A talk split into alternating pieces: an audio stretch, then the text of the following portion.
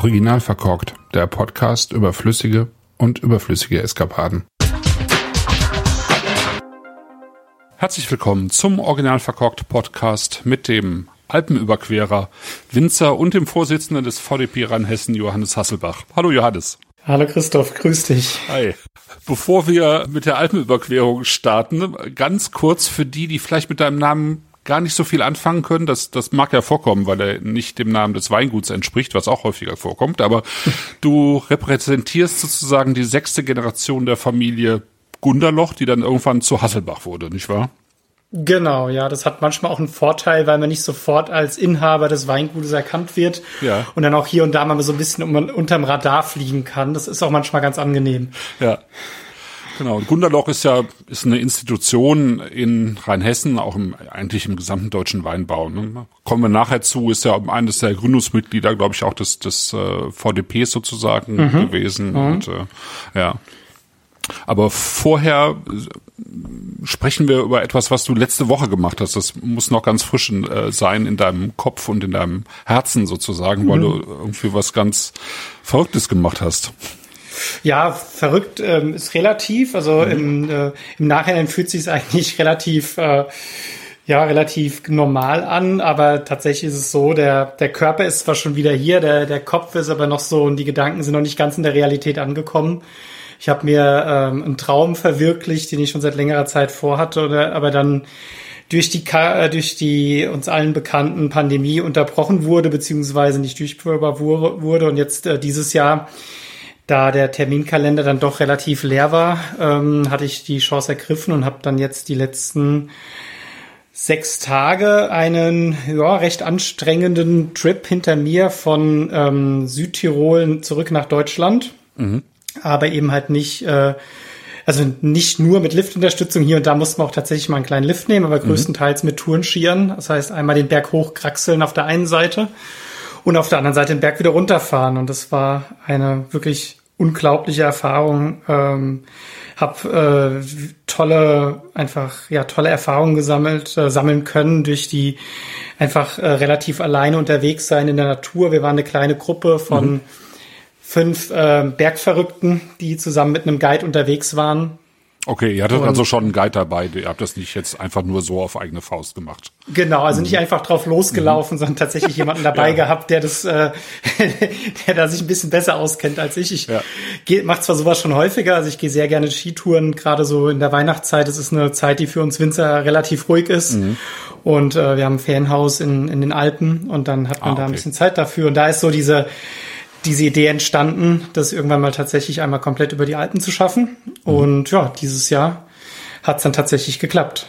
Großartig. Äh, ja. Tourskier heißt, äh, im Prinzip ist das eine Kombination aus äh, Langlauf- und Abfahrtskieren. Also wenn man hochgeht, dann, dann kann man die hinten aushaken und wenn man genau. runterfährt, kann man sie wieder einhaken, die, die Schuhe, ja. Genau, und unten drunter haben wir dann so Fälle ähm, auf dem man quasi dann äh, nur in eine Richtung gleiten kann und dadurch kann man halt relativ angenehm, also es ist tatsächlich, hört sich das recht anstrengend an, aber man kann auf Schnee wirklich sehr kräfteschonend und auch mit einer mittelmäßigen Kondition, wie ich sie nun eben habe, ähm, relativ hm. gut Höhenmeter machen. Und dann okay. äh, wird das dann oben, wenn die Fälle abgemacht, die Skier werden wieder ähm, eingeklickt und dann kann man auch relativ genussvoll eben meistens, tatsächlich haben wir ein Riesenglück mit dem Wetter gehabt, im Tiefschnee dann den Berg wieder runterfahren. Keine Angst vor äh, Lawinen dann? Ja, doch, schon. Doch. Also das, das muss man auch haben und ähm, es war jetzt auch vom Wetter her eine recht, ähm, sage ich mal, angespannte Situation. Wir haben auch dann dementsprechend hier und da die Tour verändern müssen.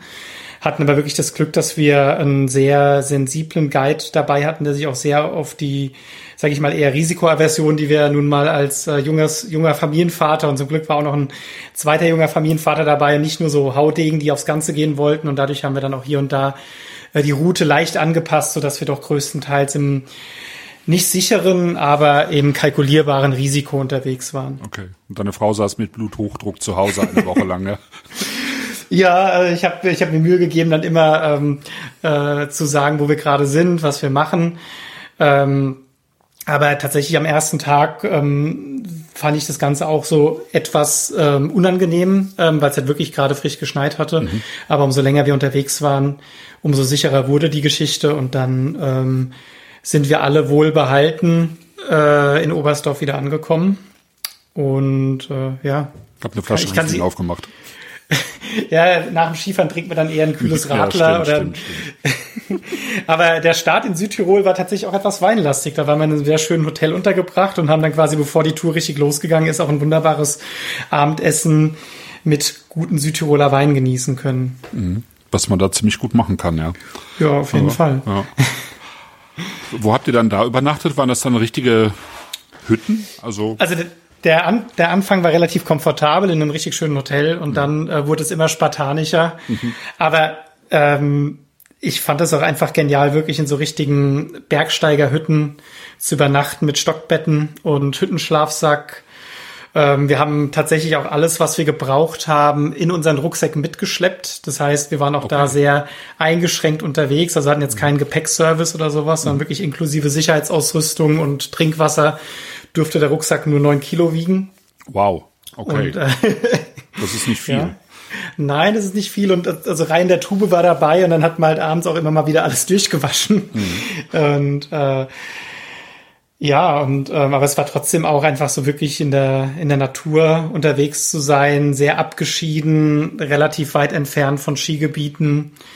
Ähm, auch ein sehr entspannter Schlag Menschen, die sowas machen, muss ich ganz ehrlich sagen. Also es war wirklich so eine sehr, wir waren zwar sehr bunt gemischt, aber es hatten alle eigentlich eine sehr, ja, sehr, sehr schöne Einstellung zu dem, äh, was im Leben vielleicht auch irgendwie so einem was bedeutet und mhm. ähm, ja, man hat relativ schnell sich kennengelernt. Beim, das heißt, ihr ähm, kanntet euch vorher nicht tatsächlich. Ihr habt euch da dafür zusammengefunden, ja? Genau, also wir haben uns eingebucht auf mhm. ähm, bei einer bei einer Bergschule, ähm, die das angeboten hat, haben uns vorher nicht gekannt, aber nach recht kurzer Zeit teilt man sich dann Zimmer und teilweise auch die Betten, obwohl man sich noch nicht gekannt hat vorher. Mhm. Aber man lernt sich halt auch auf so einer auf so einem Unternehmen auch einfach sehr gut kennen. Und äh, ja, es war wirklich rundum einfach auch eine tolle Erfahrung. Und ähm, die Morgende waren immer die schwierigsten, wenn man dann halt so gegen sieben, halb acht losgestiefelt ist und noch nicht so richtig äh, im Tag angekommen und dann halt äh, gleich mal zum, vorm Frühstück quasi die ersten 500 Höhenmeter macht. Ähm, aber umso länger der Tag gedauert hat und auch umso, umso länger die ganze Reise gedauert hat, umso fitter ist man eigentlich geworden und umso mehr hat man sich dann auch in dieser Ruhe oh ja. ähm, auf diese Ruhe einlassen können und dann wirklich auch einfach mal eine, einen weißen Berg vor sich zu haben und den dann äh, einfach in Zickzackkurs hochzugehen.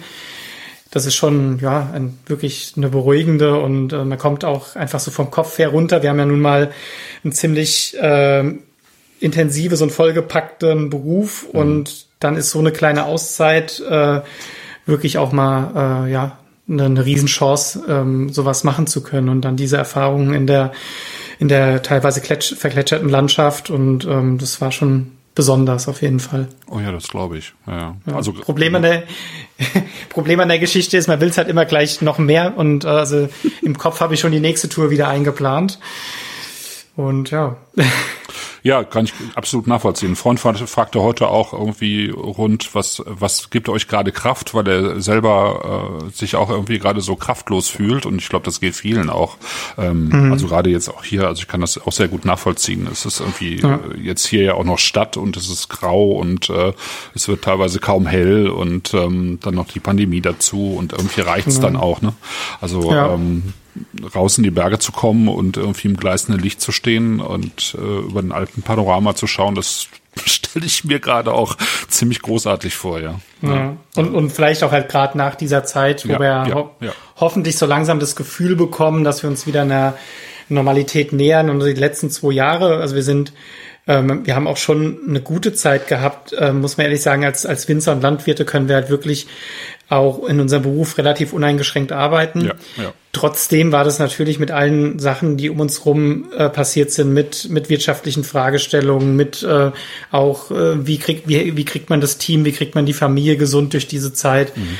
ähm, war auch schon fordernd und deswegen war das vielleicht auch so eine so ein kleines, äh, ja, bevor es wieder hoffentlich zurück in, in, in, ein, in ein etwas entspannteres Leben gibt, auch so eine kleine äh, Chance, sich mal rauszunehmen und ähm, mal zu überlegen, was man die letzten zwei Jahre jetzt auch hinbekommen hat und bevor wir dann jetzt wieder die Kräfte zusammenpacken und äh, ins äh, mhm. nächste Weinjahr starten, was auch äh, super spannend wird. Ja. Der letzte Jahrgang war ja auch nicht gerade ohne. Ne?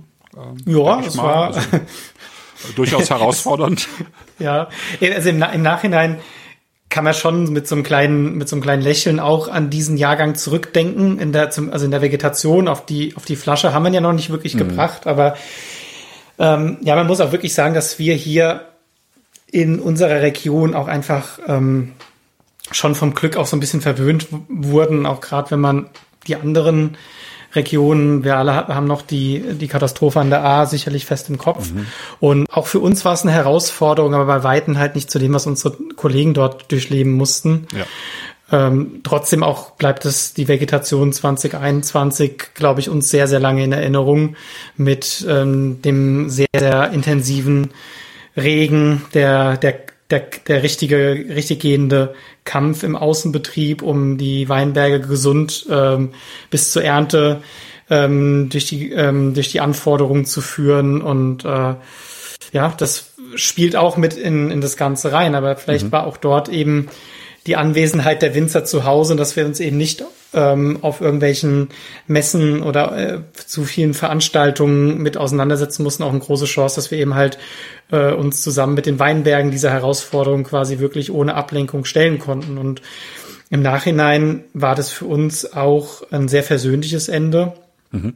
Ähm, also es war, also Blut, Schweiß und Tränen trifft schon ja, ziemlich genau, ja. was wir da durchlebt haben. Ähm, auch gerade da wir kurz vor der Fertigstellung unserer Öko-Zertifizierung stehen, war das auch so sozusagen die Feuerprobe, die wir dort im wahrsten Sinne des Wortes quasi der, oder der Stresstest. Ähm, und im Endeffekt, wenn man jetzt, äh, wir sind, wir sind gerade dabei, die Gutsweine ähm, zu verkosten und zusammenzulegen da äh, ist man schon unheimlich dankbar für zum einen das doch einigermaßen vernünftige Volumen, das wir ernten konnten, aber zum anderen halt noch diese wirklich faszinierende Spannung, Energie und auch diese, ja, diese, äh, der Weinjahrgang 2021 gibt, glaube ich, auch am Ende wieder sehr, sehr viel zurück, wenn man bereit war, eben diese letzten Meter auch noch zu investieren und die letzten Kraftanstrengungen zu mobilisieren. Mhm.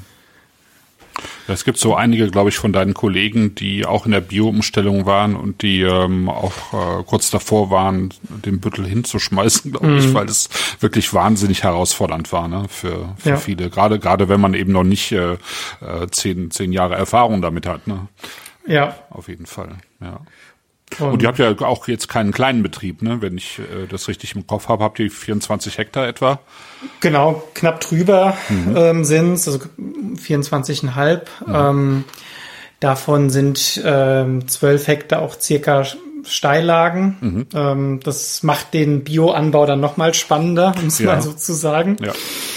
Ähm, ja, aber wir haben eigentlich immer Angst gehabt davor, dass so ein, so ein Jahr kommt, das uns an die Grenze führt. Ähm, am Ende ist dieses Jahr gekommen und wir haben es ähm, im Rahmen aller Möglichkeiten wirklich gut hinbekommen. Ähm, es war schon auch wirklich eine, eine Teamleistung. Also ich mache das ja nicht alleine, sondern ich habe wirklich ja. auch ein, ein richtig gutes Team um mich rum. Aber trotzdem hat, haben alle inklusive Chef dann ähm, mit im Wingert gestanden und auch äh, nachts um zehn noch auf der Raupe gesessen und die letzten Sonnenstrahlen quasi ausgenutzt, äh, um halt irgendwie den Pflanzenschutz äh, durchzubekommen. Also das, ähm, ich gehe nicht davon aus, dass wir in naher Zukunft wieder so ein Jahr bekommen, aber wenn es käme, dann habe ich so das Gefühl, wir haben auch aus dem Jahr was gelernt, mhm. das uns helfen wird in den nächsten Jahren, weil es eben halt auch gezeigt hat, dass es möglich ist, mit einem seriösen Ökoanbau so ein Jahr ähm, gut über die Bühne zu bekommen. Mhm. Hm. Du hast mal, glaube ich, mir im Sommer gesagt, als ich dich besucht habe für ein äh, paar Stunden am Nachmittag, du ähm, wärst sozusagen erstmal, bevor du dich entschieden hast, ins Weingut zu gehen, raus in die Welt, weil die harte Arbeit am Anfang nicht so dein Ding war. Habe ich das gesagt? Ja, ja, ja. ja. ähm, so in der Richtung habe ich das im, im, noch im Kopf. Ja. Also ja, vielleicht ein, die Handarbeit so, ne? Ähm, die, ähm, ein, Fün ein Fünkchen Wahrheit, ja. äh, sagen wir es mal so, liegt da drin. Ja. Ja, vielleicht auch, weil ich es zu dem Zeitpunkt nicht zu 100 Prozent äh, musste, weil ähm, wir sind, also wir sind immer noch oder wir waren in dem Moment drei Kinder zu Hause und ähm, gerade meine jüngere Schwester hat sich halt extremst für den Weinbau begeistert. Mhm. Hat äh, auch wirklich sehr eng da mit meinem Vater zusammen ähm, immer gearbeitet. Ich habe natürlich auch mitgeholfen, aber hat auch so das Gefühl, das Weingut ist dort eigentlich in, in, in guten Händen und habe dann mich äh, nicht komplett davon gelöst, habe hab immer noch die Tuchfühlung gehabt, aber habe halt dann erstmal den Weg eines betriebswirtschaftlichen Studiums eingeschlagen. Mhm. Ähm, ja, wie es dann der Zufall so will, und es ist auch in unserem Weingut anscheinend irgendwie so die Historie, dass das Weingut immer die Lebenspläne einmal komplett durcheinander wirbelt, ähm, bin ich dann letztendlich doch im Weingut gelandet und meine Schwester ist weggegangen. Zwar nicht allzu weit, aber in ein anderes Weingut, ne? Genau, sie ist der Materie genau. treu geblieben, hat aber das Land gewechselt und äh, macht jetzt äh, wunderbare Weine in in Österreich. Genau, bei Jocic. Genau, ja. ja. Es sollte nur ein kurzes Praktikum, ein kurzer Aufenthalt zum Praktikum dort werden. Naja, daraus ist ein bisschen mehr geworden. Ja, genau. Weingut, Ehe, Heirat. Ja, genau, drei so Kinder. Drei Kinder. ja, Gunderloch, das ist ein Weingut, das, ähm, ich glaube, 1890 gegründet wurde von, von Karl Gunderloch. Mhm. Bankier, ne? Ein genau. Bankier aus Mainz. Und ähm, der hat damals ähm, so ein bisschen, glaube ich, am Roten Hang, und da seid ihr ja verortet, am Roten Hang an der sogenannten Rheinfront in Rheinhessen, so den, den Qualitätsanbau ja, soll man sagen, zurückgebracht vielleicht. Also die Region ist ja, ist ja seit Jahrhunderten eigentlich bekannt für, für ihre ja. Weine, aber es war äh, so ein bisschen, lag so ein bisschen da nieder, glaube ich, ne? Ähm, damals schon, ja. als er, als er das aufgebaut hat. Ja. Also ich sag mal, das war natürlich auch ein, ein ganz anderer Zeitgeist und mhm. er hatte vielleicht auch eben das Glück, ähm, ähnlich wie ich erstmal von, von draußen auf die ganze Materie zu schauen und hatte halt nicht den, den Drang und Zwang, äh, ein Weingut quasi zu übernehmen, sondern er hat es aus freien Stücken dann irgendwann die Entscheidung gefällt mhm.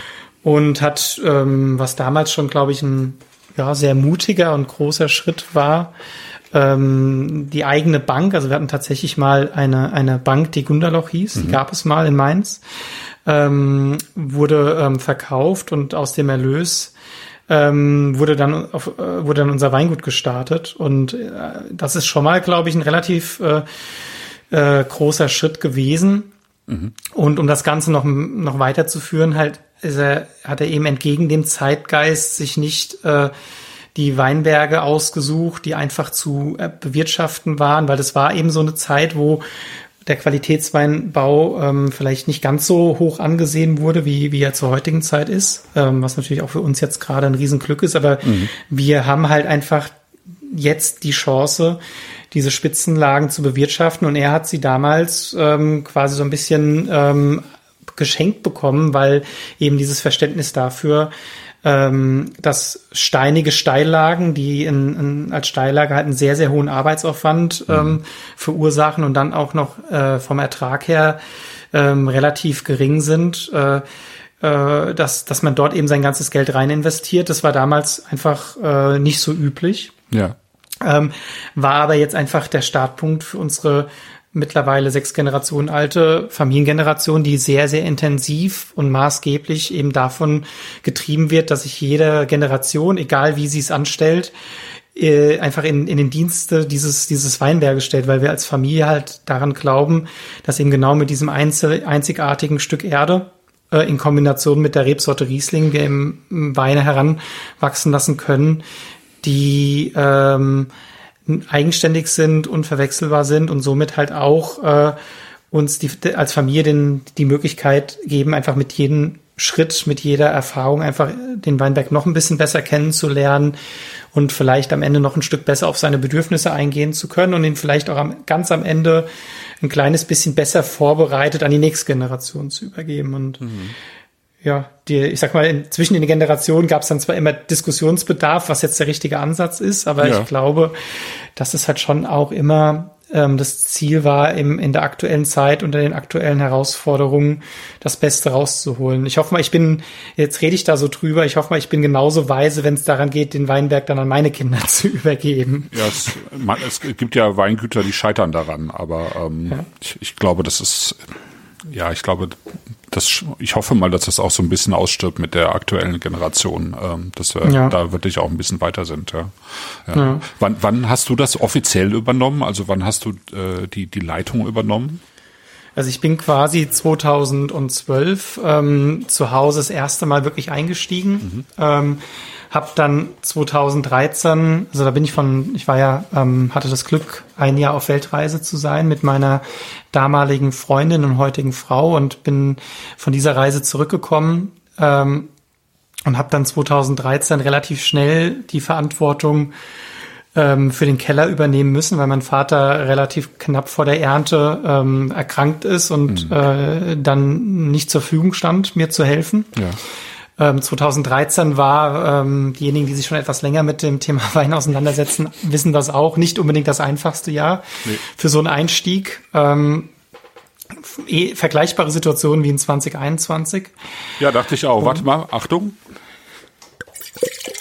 Das ist zwei, 2013er Rotenberg. Ich dachte, ich mache ah. mal eine Flasche auf. Okay, super.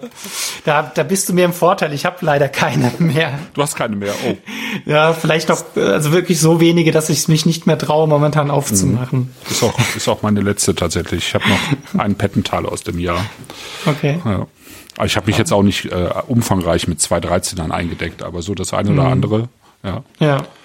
Also war, war im Nachhinein ähnlich wie 2021 halt wirklich ein Jahr mit enormen Herausforderungen, auch wo man so vielleicht als Winzer das Gefühl hatte, man kann machen, was man will, aber es wird einfach nicht gut. Aber die, die, die wahre Qualität von 2013 hat man, glaube ich, erst ein paar Jahre später erkannt. Und mhm. wenn ich die Chance habe, äh, das ist dann häufig bei einem Kunden mal 2013 zu probieren, ähm, finde ich es immer wieder einfach einen grandiosen Jahrgang. Also ja. ist nicht, nicht Everybody's Darling, ist schon ein Jahrgang, der, der polarisieren kann, aber mhm. ich finde ihn wirklich hat eine sehr, sehr hohe Herkunftsprägung mit, mit viel Individualität und schmeckt für mich einfach ähm, nach, nach Rotenberg. Mhm weil es tatsächlich auch äh, so, einen, so einen höheren Anteil von, von Röte tatsächlich in der, in der Frucht hat ne? und in der Würze. Ja, hm. ja tatsächlich. Ja. Ja. So, eine, so eine gewisse warme Würze auch, die, die, die dieser Boden auch bringt, ne? denke ich. Mhm. Ja, definitiv. Ja. Und, und ist auch vielleicht am Ende ein Jahr, ähnlich vielleicht auch wie 2021, dass der dem roten Hang auch ähm, irgendwie die Karten spielt, weil wir halt doch am Ende eine, ähm, eine Region sind, die halt eher wärmer wächst, ähm, auch wenn wir in, den letzten Jahren ähm, gelernt haben, dass auch tatsächlich richtig warme Jahrgänge immer noch ähm, die, die, die Kühle und Frische des Rieslings einfach äh, bewahren können, wenn man sich in, in, in den Weinbergen darauf halt auch einlässt, auf, ähm, auf dieses Thema. Ähm, ja, aber ich glaube halt, dass das Jahrgänge sind, die halt eben nochmal die äh, Typizität oder die der, der Typizität des roten Tonschieferbodens relativ gut liegen. Mhm. Gerade wenn es um die lange Frist geht. Ja. Genau, ja. Aber genau, zurück zum Thema, Entschuldigung, ich bin ja. schon, ich, ich, ich verfange mich dann manchmal in so äh, Exkursionen, aber 2013 im Keller eingestiegen, mhm. ähm, 2016 dann die Verantwortung für den Betrieb auch endgültig übernommen. Mhm. Und genau, das heißt, das ist jetzt, wenn ich richtig rechne, mein achtes Jahr gewesen als Winzer. Mhm. Ja. Fühlt sich immer noch alles sehr, sehr neu und aufregend und spannend an. Tatsächlich, ja. Ja. Ja. Also ist schon, schon, also ich bin, ich bin ja auch kein gelernter Winzer, das muss man vielleicht auch nochmal mhm.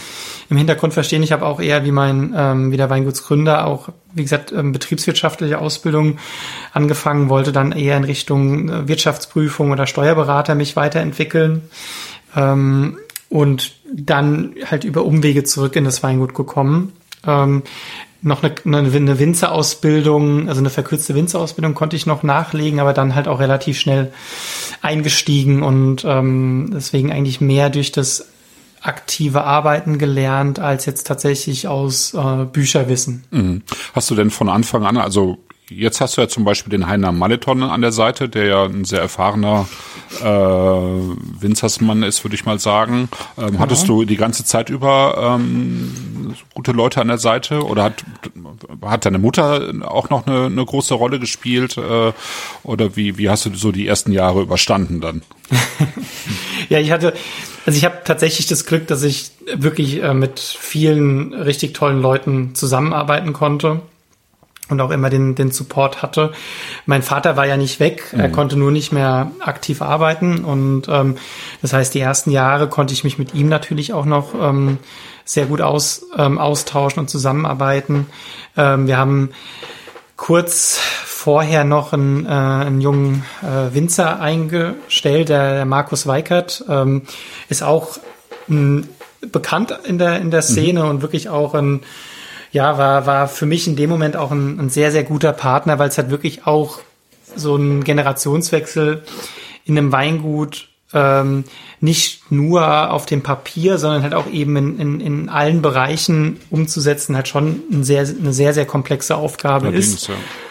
Und ähm, wir haben auch dann zusammen den Neubau ähm, geplant und umgesetzt, der für uns auch einfach ähm, überlebenswichtig ist. Das war recht spannend, das der Bank zu erklären, dass wir jetzt nicht unbedingt vorhaben, hier unsere Produktionsmenge zu verdoppeln, aber trotzdem das Geld von ihnen benötigen, um das umzusetzen. und äh, mhm. mit, mit etwas Beharrlichkeit hat es dann auch geklappt. Ähm, einfach mit dem Hintergrund, dass mir das halt sehr, sehr wichtig war und da habe ich auch viel zu experimentiert und aus, äh, ausgetüftelt mit ähm, der Stefan Jurcic, äh, dem Max von Kuhn und der Theresa Breuer zusammen, wie wichtig halt eben nicht, also der Weinberg ist natürlich die Basis für alles, was wir tun und schaffen, aber dass man auch eben andere Komponenten wie zum Beispiel das Ambiente, ähm, die, die Gebäude, das ist alles, glaube ich, nachher ein sehr komplexes äh, Konzept, was dafür sorgt, wie der Wein letztendlich schmeckt, wenn er auf die Flasche kommt. Mhm.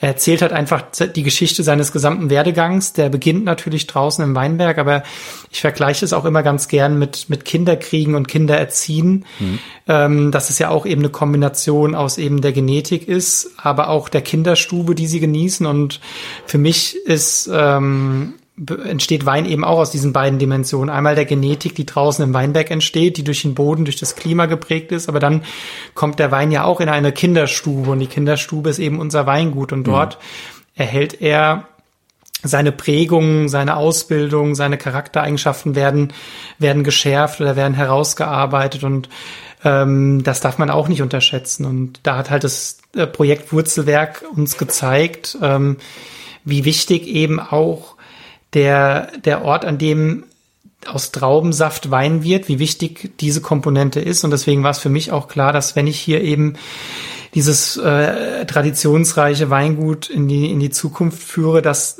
wir eben unsere Identität und, und auch eben unsere, unsere alten Gebäude nicht, nicht vergessen dürfen. Und dementsprechend haben wir hier mitten im Ort und wir sind ja äh, im Rhein-Main-Gebiet. Das heißt, mhm. äh, Grundstücke sind hier nicht so einfach zu finden. Auch mhm. dort konnte ich mhm. unseren Nachbarn mit einigermaßen Beharrlichkeit davon überzeugen, dass ich doch wirklich sein Grundstück brauche und hatte, hatte dann das Glück, eben direkt im Anschluss an unser altes, äh, auch denkmalgeschütztes Gebäude einen ähm, eine recht neue äh, und, und äh, sehr effektive Produktionsstätte zu bauen. Das heißt, mhm. wir müssen, wir können wirklich extrem schonend arbeiten. Wir müssen die Weine sehr, sehr wenig bewegen und pumpen. Ähm, ja, und können einfach auf die natürlichen Prozesse in der Weinbereitung uns konzentrieren. Und ähm, die Investition, es, es sieht sehr modern aus. Ähm, äh, das hat nicht damit zu tun, dass wir uns die Arbeit so unbedingt deutlich vereinfachen wollen, sondern eher, dass wir halt die Arbeitszeit eben auf genau diese sehr wichtigen Prozesse ähm, konzentrieren wollen und nicht eben mit effektiver genau. mhm. genau. Und halt eben nicht irgendwelche logistischen Probleme zu lösen, sondern ja, wirklich ja. halt äh, schonend mit den Trauben und mit dem Most eben arbeiten zu können. Und und dafür war das ein, ein, ein riesengroßer für uns als Familie, aber auch ein sehr sehr wichtiger Schritt ähm, eben hier halt im direkten Anschluss an unser altes Gebäude eben den Weinen eine, eine moderne Heimat auch dann zu geben. Also der alte Keller ist unangetastet, mhm. in dem die Holzfässer stehen, aber wir können halt oben mit sehr, ähm, ja, sehr effektiv eben und sehr sauber und sehr, ähm, sehr fokussiert auch eben arbeiten, was man halt wirklich gerade in so einem Herbst wie jetzt 2021 ähm, einfach merkt, dass man dort eben nicht dem Zeitdruck ausgeliefert ist, sondern halt eben die ganzen Prozesse, sei es die Maischestandzeit, sei es das, das Pressen, sei es das Absetzen, ähm, einfach sehr konzentriert und, und ruhig und eben ohne zeitlichen Druck machen zu können. Mhm. Du hast äh, jetzt gerade schon angesprochen, das Projekt ähm, Wurzelwerk. Ähm, das werden auch möglicherweise gar nicht so viele kennen. Ähm, du hast mit den Winzer, Winzerinnen, Kolleginnen, Freundinnen, ähm, das, wann, wann hast du den ersten Jahrgang ähm, da auf die Flasche gebracht? Wann hat das gestartet, das Projekt? Der erste Jahrgang war tatsächlich 2012. Wow. Das heißt auch okay. das Jahr, in dem, in dem ich zu Hause angefangen habe. Mhm. Ähm, es war damals noch, nee, Entschuldigung, 2013 war das erste Jahr. 2012 ähm, war ich während der Ernte noch nicht zu Hause, es war erst 2013. Mhm. Und ähm, ja, das war, wir waren kurz vor der Ernte ähm, in Österreich und haben meine Schwester dort besucht, ähm, quasi so ein kleiner äh, kleiner Kurzurlaub, bevor die Ernte anfängt. Ähm, in Österreich wurden tatsächlich schon die ersten Trauben für Sektgrundwein geerntet. Mhm. Ähm, durch Zufall war auch noch der Max von Kuno. Das ist ähm, auch ein, ein wirklich toller Kollege ähm, von der Saal. Von mhm. Genau, auch dort nicht Familienname gleich Weingutsname. Mhm. Ähm, aber wir waren, äh, er ist der, der Trauzeuge meiner Schwester und äh, vom Alvin Jurcic. Ah, okay. Die haben sich äh, während dem Studium in Geisenheim kennengelernt. Mhm. Und wir waren zeitgleich dort. Und was Winzer halt natürlich während dem Urlaub machen, ist auch sich die Weinberge anschauen und gegen miteinander philosophieren. Und ich habe dann mit der Steff angefangen, so zu überlegen, so, ne, äh, jetzt, du kennst den Rotenberg ja unheimlich gut, jetzt erklär mir mal ganz kurz so den Heiligenstein, worauf wartest du hier, was sind so die Aromenentwicklungen? Und ähm, Steff hat dann gemeint, ja, du, du musst mir unbedingt, wenn du zu Hause bist, in Nackenheim wieder, schick mir mal bitte Trauben aus dem Rotenberg. Ich möchte echt gern jetzt mal versuchen, wie die, wie die schmecken und wie die sich entwickeln. Und irgendwie haben wir da angefangen zu spinnen und ich habe gesagt, nee, weißt du was, wir schicken dir einfach eine ganze Kiste. Mhm. Du kriegst quasi 500 Kilogramm Trauben vom Rotenberg und dann kannst du hier von, äh, in deiner neuen Heimat mit Trauben aus der alten Heimat auch ein bisschen Wein machen. Mhm. Und relativ schnell hat sich das dann immer weiter gedreht, diese Idee. Der, der Max war dann natürlich auch gleich Feuer und Flamme dafür und ähm, relativ schnell kam dann die Idee, dass wir eben uns mal einfach wirklich mit dieser Thematik die wir eben auch schon angesprochen haben. So, was ist denn eigentlich genau das, was ein Wein ausmacht? Was ist denn dieser mysterische Be Begriff des Terroirs jetzt mhm. genau? Ist es eben nur die Erde? Ist es vielleicht die Erde und das Klima? Oder ist es vielleicht sogar der Mensch? Oder ganz am Ende vielleicht sogar die, der Ort, an dem die Trauben zu Wein werden. Und mm, da wir alle drei auch traditionelle Familienweingüter übernommen haben und äh, für die Zukunft fit machen wollten, mhm war das dann natürlich auch einfach ein, ein, ein Rieseninteresse daran, dass wir gesagt haben, wir probieren das jetzt einfach mal aus, wir stellen das mal auf die Probe und haben dann jeweils aus unseren drei ähm, besten Lagen, also ich aus dem Rotenberg, meine Schwester ähm, aus dem Heiligenstein und der Max aus dem Schatzhofberg, ähm, 1500 Kilogramm Trauben geerntet. Mhm. Ähm, 500 Kilogramm haben wir bei uns zu Hause behalten mhm. und die anderen 1000 Kilo haben wir jeweils 500 Kilogramm dann zu den anderen beiden Winzern geschickt. Und dann ja. äh, ist im Endeffekt ein, äh, ein, ein äh, Gesellschaftsspiel für Weingeeks bei rausgekommen, kann man so sagen. Mhm, Nämlich dadurch, dass wir, ja. dass, dass wir quasi neun Weine haben, ja. drei Weinberge, drei Keller und das macht also ist unheimlich lehrreich. Das, ich sage immer so im Spaß, das war für mich quasi Geisenheim in einer Box sozusagen, weil ja. ich eben nicht in Geisenheim war. Man wirklich lernt, also ich habe da so viel draus gelernt, was in unserem heutigen Arbeiten einfach so wichtig geworden ist. Auch vielleicht so ein kleines bisschen Demut vor der Materie, dass er, dass man nicht so schnell das Gefühl hat, man weiß, wie der Hase läuft, sondern immer noch ähm, sich darauf aufs Neue überraschen lässt, wie, wie eigenständig und, und wie komplex ist dann doch eben dieser ganze Prozess der Weinbereitung. Ich rede nicht gerne vom Wein machen, mhm. sondern tatsächlich vom Wein werden lassen. Mhm. Also wie, wie komplex es einfach ist, wie viele ähm, kleine Zahnrädchen da ineinander spielen und wie viele Prozesse wir vielleicht noch gar nicht so richtig verstanden haben, was da wie genau passiert, Absolut, wie die Hefen ja. reagieren auf, auf, auf verschiedene Voraussetzungen. Und Ähm, ja, ihr habt also, das ja alles spontan vergoren, ne? Und ich, wenn ich genau und wenn ich mich nicht irre, habt ihr habt ihr doch die Weine auch äh, außerhalb der eigenen Weingüter vergoren oder wie war das?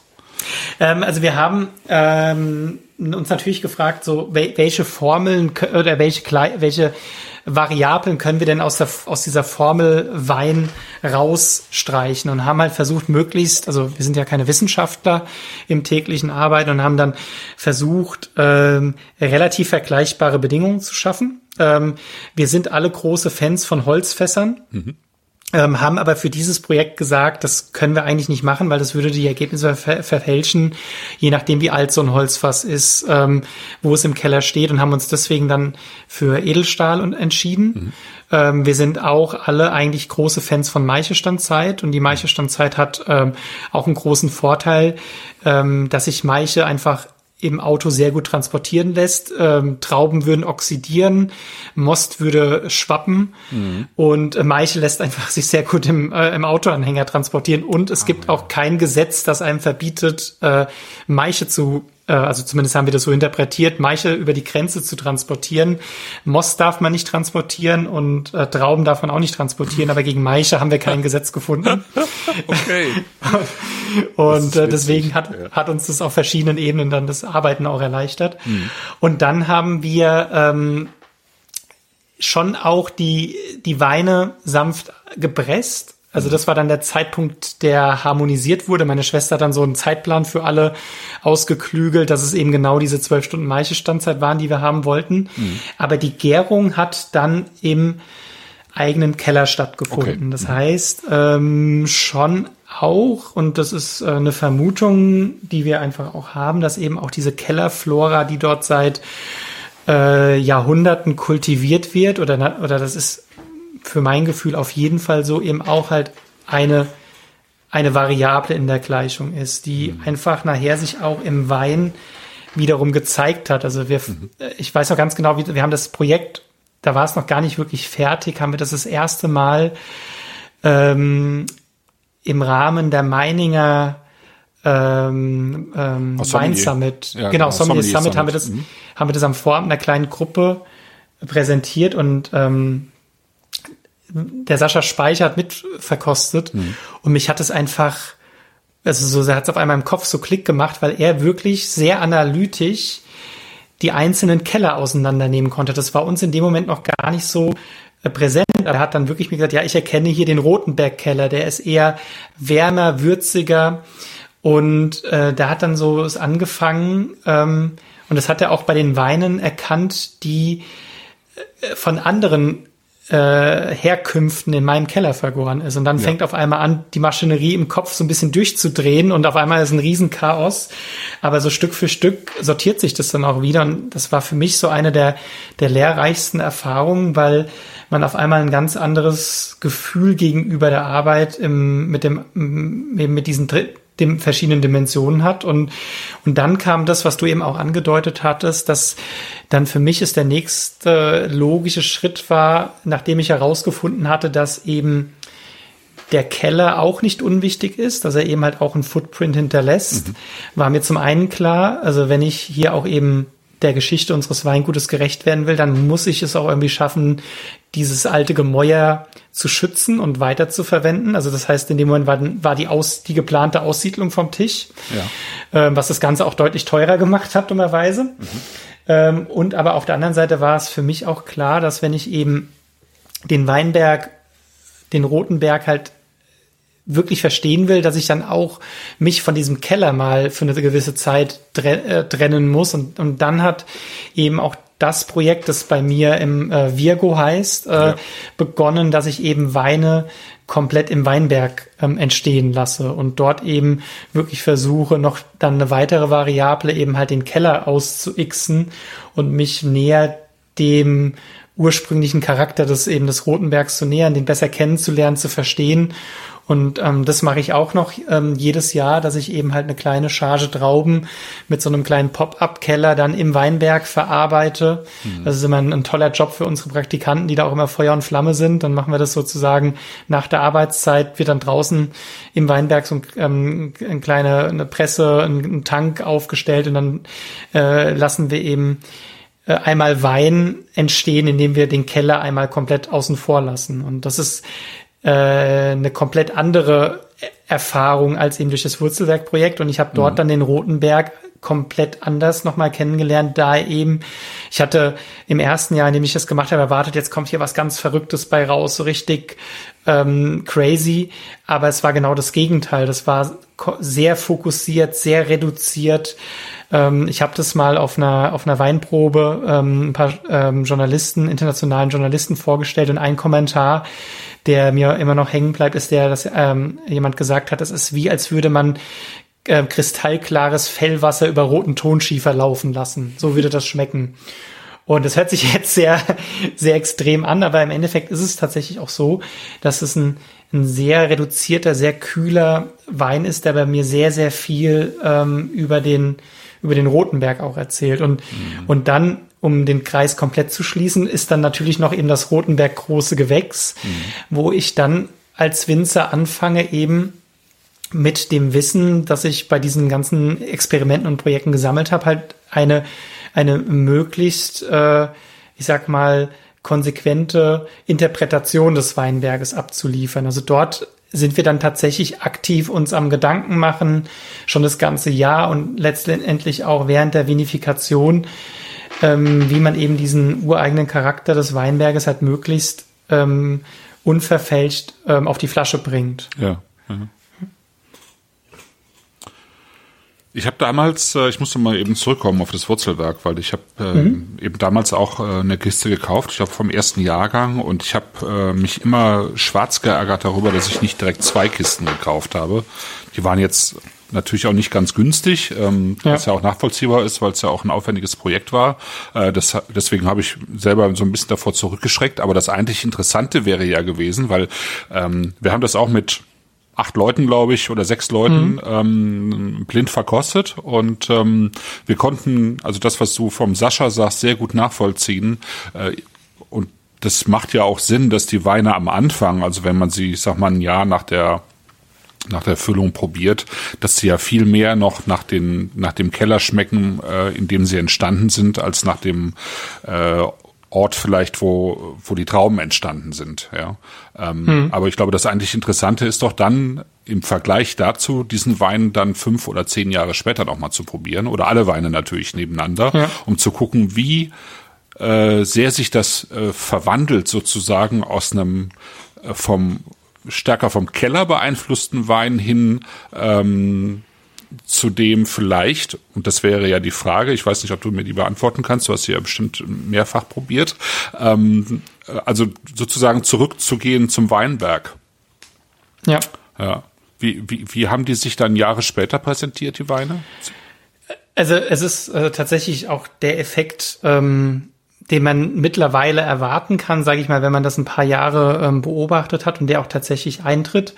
Trotzdem waren das erstmal ganz große, ungläubige Augen, die wir da hatten, mhm. wie wir ähm, das das erste Mal probiert haben, weil, also man muss sich so diesen Moment vorstellen, ähm, wir sind mitten in der Lese, alle sind, sind unheimlich äh, beschäftigt und, und, und auch unter zeitlichen Stress und dann kommen diese Trauben aus Österreich äh, auf den Hof gefahren und erstmal stürzen sich natürlich alle auf diese Box und fangen an zu probieren. Mhm. Und dann schmeckte es wirklich auch nach Österreich. Dann schmeckte es halt ja. einfach so äh, etwas wärmer und ähm, und, und, und, umso, und dann hat irgendwann die Gärung angefangen und umso länger die Gärung gegangen ist, umso mehr hat sich das auf einmal wieder ähm, angenähert dem, was wir kannten. Also das hat dann so eine äh, schon eine gewisse ähm, eher äh, Gunderloch-Prägung angenommen. Mhm. Und äh, die erste Verkostung, äh, die wir intern gemacht haben, ähm, war dann auch so ein bisschen so, hm, okay, was, was fangen wir damit jetzt an? Wollen wir das dann überhaupt ähm, so sozusagen äh, so zeigen? Weil es ja auch eigentlich, in dem Moment haben wir gedacht, äh, unser Weinberg ist einfach das, was äh, unsere Arbeit einfach so stark definiert und dann kommt so ein Ergebnis und dann muss man auch erstmal überlegen. Und aber mit etwas äh, Zeit zum einen ist es tatsächlich so, dass diese Weine einfach äh, wieder viel mehr ihren, ihre Herkunft zeigen. Mhm. Und wenn ich jetzt aber auch mal so in der eigenen Lage ähm, zurückschaue und ähm, ich habe so verschiedene äh, Jahrgänge äh, meiner Eltern, vor denen ich halt eine unheimlich große Demut habe, weil ich so irgendwie denke, so in dem Jahr haben haben sie wirklich alles richtig gemacht. Das sind so Weinjahrgänge, die so bombenfest einfach dastehen. Ich weiß aber auch, dass meine Eltern ganz, ganz andere Bedingungen hatten, unter denen sie gearbeitet haben, auch ganz, ganz anders tatsächlich gearbeitet haben. Ähm, und auch die Weinberge waren damals viel, viel jünger, als sie heute sind. Aber wenn hm. ich jetzt zum Beispiel so ein Jahrgang ist 1998 oder 1995, wenn ich jetzt, auch davon habe ich leider nur noch viel zu wenige Flaschen, aber wenn ich da mal die Chance bekomme, sowas zu probieren, dann schmeckt das auch in dem Moment so komplett für mich, also da erkenne ich den Rotenberg einfach wieder. Und das ist dann wirklich so ein, so ein, so ein Kribbeln, weil du genau das Gefühl hast, so, so soll der Weinberg schmecken.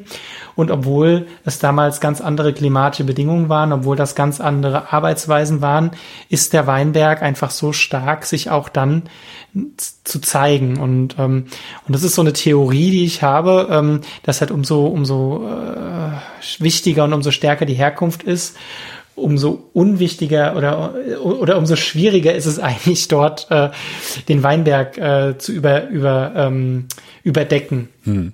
Also man kann sehr wahrscheinlich trotzdem viel falsch machen, aber wenn man immer mit dem, mit der Maxim und mit dem, mit dem Wunsch im Kopf arbeitet, eben sich so als Angestellter der Weinberge zu verstehen und äh, dann ist es fast egal, wie das Klima des Jahres war, dann wird einfach der Weinberg ähm, seinen Charakter, seinen Charakter ausspielen und sein ja. Potenzial zeigen. Ja.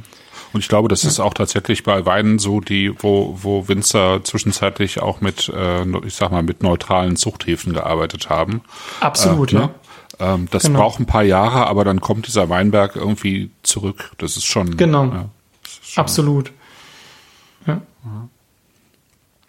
Ja, ja. Weinberg. Also ähm, ihr bewirtschaftet äh, eben die, also die wichtigsten oder die bekanntesten Weinberge eigentlich an diesem sogenannten Niersteiner Roten Hang.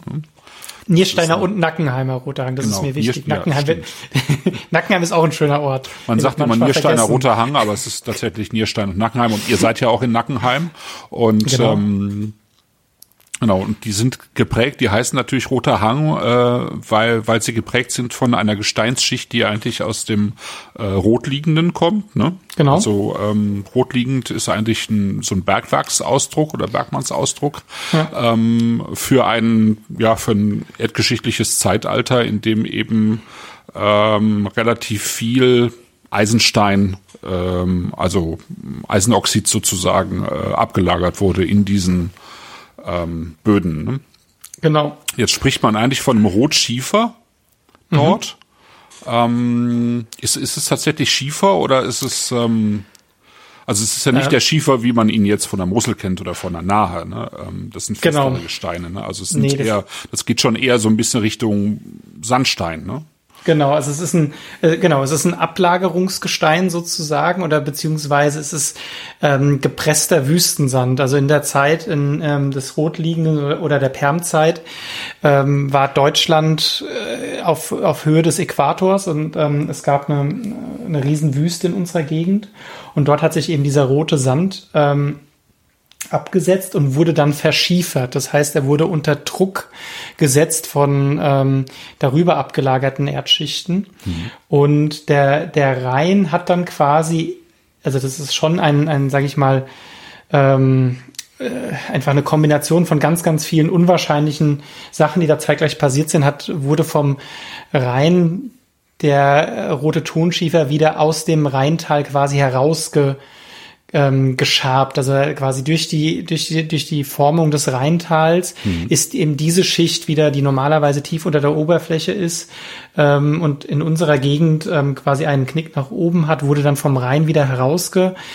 ähm, gearbeitet und, und dadurch ist dann erst der rote Hang entstanden, so dass es eben genau nur dieses kleine ähm, Stückchen Land, gerade mal vier bis fünf Kilometer Länge zwischen eben Nackenheim und Nierstein gibt, in dem eben dieser rote, verschieferte Sandstein ähm, hervortritt. Es gibt ähnliche Böden, zum Beispiel im Kastanienbusch ähm, in der Pfalz gibt es, äh, gibt es ähnliche äh, Bodenstrukturen, aber eben dieser rote Tonschiefer, so wie er bei uns vorkommt, ist komplett, äh, ja, eben so selten, dass er insgesamt auf der gesamten äh, in der gesamten Weinwelt lediglich 80 Hektar ausmacht, was wirklich ja ein, ähm, ein winziger Tropfen ist, aber trotzdem so markant und so eigenständig, dass er wirklich auch ähm, in der Flasche sehr schön diese Geschichte erzählen kann, dass man sich eben hierher versetzt fühlt in die Weinberge und einfach so eine ähm, so, einen, so einen regionalen Fingerprint einfach widerspiegeln kann. Und das ist ein großes Glück ähm, eben für für für uns, für meine Familie, dass wir seit sechs Generationen eben auf dieser in auf diesem Stückchen Land hier arbeiten dürfen. Ja. Hm. Und das sind ähm, eben unter anderem der Rotenberg, über den wir jetzt schon genau. gesprochen haben, ähm, hm. das, äh, das Pettental genau. und äh, Hipping. Und, und Hipping. Genau, korrekt. das sind die großen Gewächse, ne? Das sind ähm, unsere, unsere drei großen Lagen, mhm. mit denen wir arbeiten. Wie unterscheiden ähm, die sich voneinander? Wie würdest du die charakterisieren? Es ist sehr spannend, weil wenn man so vielleicht das erste Mal in den Roten Hang kommt und dort entlang läuft, dann hat man eigentlich das Gefühl, dass es so ein großer roter Klotz ist, der ja. dort quasi liegt.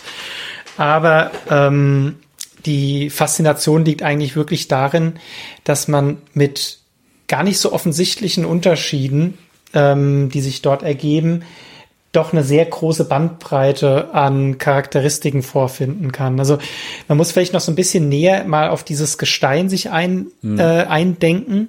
Das ist, wie du gesagt hast, eben nicht der Moselschiefer oder der Nahschiefer, der so ganz hart ist, sondern es ist tatsächlich eben ein ver verschieferter Sand und der ähm, hat die Eigenschaft, sich wieder zu zersetzen. Hm. Das heißt, es ist ein sehr weiches Gestein. Ich habe dort früher während der Weinlese, wenn, wenn ich mal wirklich keine Lust hatte, Trauben zu schneiden, dann auf der Straße auch mit dem Stein in Käsekästchen spielen können, mhm. weil es wirklich wie so eine, wie so Kreide sich ähm, zermahlen lässt. Und ähm, das erzählt zum einen, ähm, die, die Herausforderung, die dieser Boden auch noch mit sich bringt, weil halt auch eben zum Beispiel das Thema Erosion für uns ein ganz großes Thema ist. Mhm. Da können wir vielleicht mhm. gleich nochmal drauf mhm. eingehen, ja. was das bedeutet. Aber auf der anderen Seite auch ähm, eben diese Unterschiedlichkeit der Lagen hervor äh, herausarbeitet. Also so ein bisschen im Süden scheint das Gestein noch ein kleines bisschen weicher zu sein. Im Rotenberg hat man dann so wirklich massive also im Norden, im nördlichen Ende vom Roten Hang sehr massive, große Schieferplatten. Und wenn man dort sich den Weinberg anschaut, dann liegen auch immer recht große Brocken ähm, von Tonschiefer herum. Und umso weiter man nach Süden geht, umso feingliedriger, umso kieseliger wird dann auch zum Beispiel das Gestein im Pettental, sind es dann immer so ganz viele kleine Bruchstücke, die dort liegen. Mhm. Und im Hipping ist es dann teilweise eben schon wieder richtiger Sand.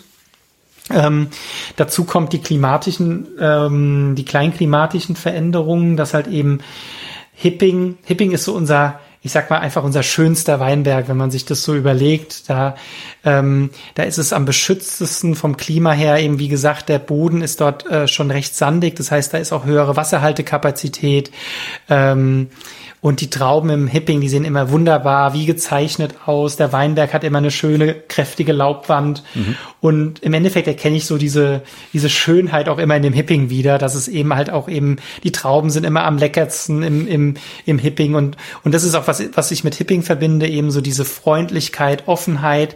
Vielleicht auch in unserem Portfolio der klassischste Riesling, weil halt eben diese, diese Fruchtaromatik wunderbar spielen kann. So ein bisschen Steinfruchtaromen, so ein ganz klein bisschen schiefer Würzigkeit kommt dann schon mit raus. Und wenn man dann in den Nachbarweinberg geht, das Niersteiner Pettental, ähm, da wird die ganze Geschichte dann schon ein bisschen anspruchsvoller für die Reben und auch noch sogar ein bisschen karger, weil einfach dort eben so ähm, äh, sehr viel Schiefergestein im Boden ist. Ähm, die, das ist auch ein recht steiler Weinberg und dadurch ist halt auch eben dieser, dieser Oberboden wird kontinuierlich erodiert und man hat halt einen direkten, also die Reben wachsen quasi direkt auf dem Gestein.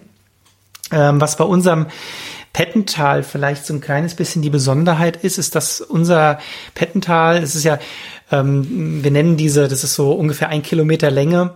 Ich nenne es immer ganz gern die Miracle Mile, die man dann so entlang fährt, weil dort eben alle äh, Top-Kollegen aus unserer Region wie an der Perlenschnur aneinander aufgereist. Mhm. beginnt relativ warm Und dann irgendwann kommt so ein kleines aufgelassenes Stück und dort dreht sich das Pettental in so ein etwas kühleres Seitental, das dann auch sehr früh beschattet wird, dadurch, dass der Brudersberg dort sehr früh Schatten auf die Weinberge wirft.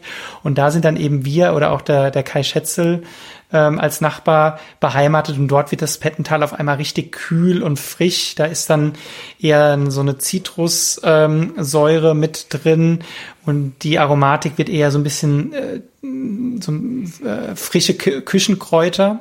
Mhm.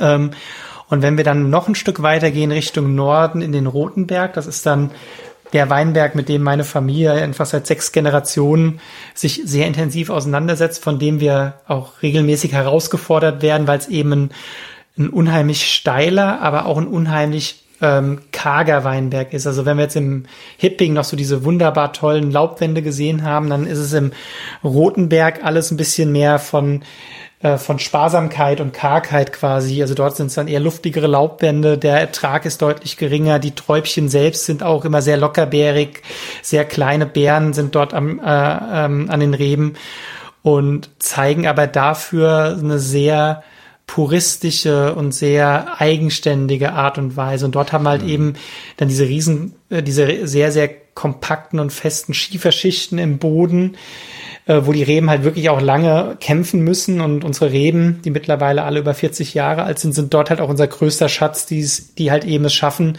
selbst in den heißesten Sommern dort eben ähm, sich zu etablieren und äh, und ja einfach Trauben hervorzubringen, die nachher in Wein münden, die diese Geschichte halt äh, dieses Weinbergs halt wunderbar erzählen können. Ja.